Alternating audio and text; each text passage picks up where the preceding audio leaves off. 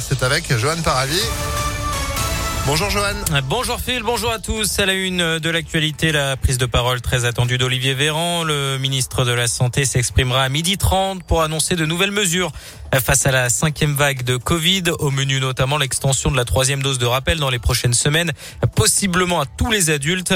Le délai d'écart entre le dernier vaccin et cette dose de rappel pourrait par ailleurs être ramené de 6 à 5 mois.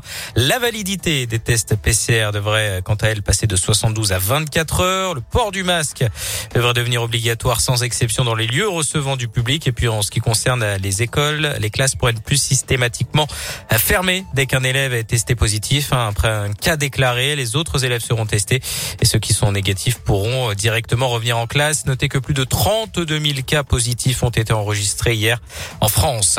Les terrasses chauffées à Lyon, c'est terminé. Une décision euh, du maire Grégory Doucet qui qualifie cette pratique d'aberration écologique. Euh, la mairie euh, prend donc un peu d'avance sur la loi qui interdira le chauffage des terrasses à partir du printemps prochain sur l'ensemble du territoire.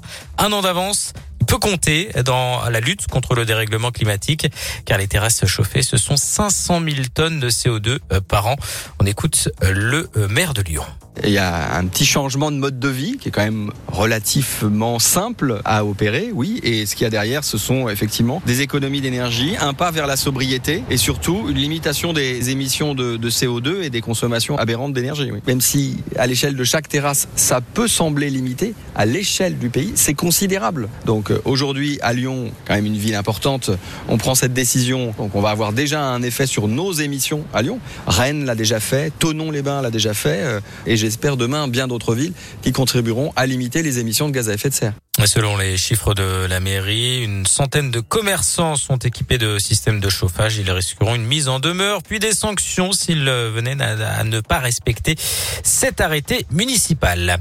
Un mécanisme discret pour lutter contre les violences faites aux femmes. La région Auvergne-Rhône-Alpes a annoncé hier l'acquisition de 1000 boutons d'alerte. Quand il est activé, ce petit boîtier connecté permet d'envoyer un SMS géolocalisé à cinq proches simultanément.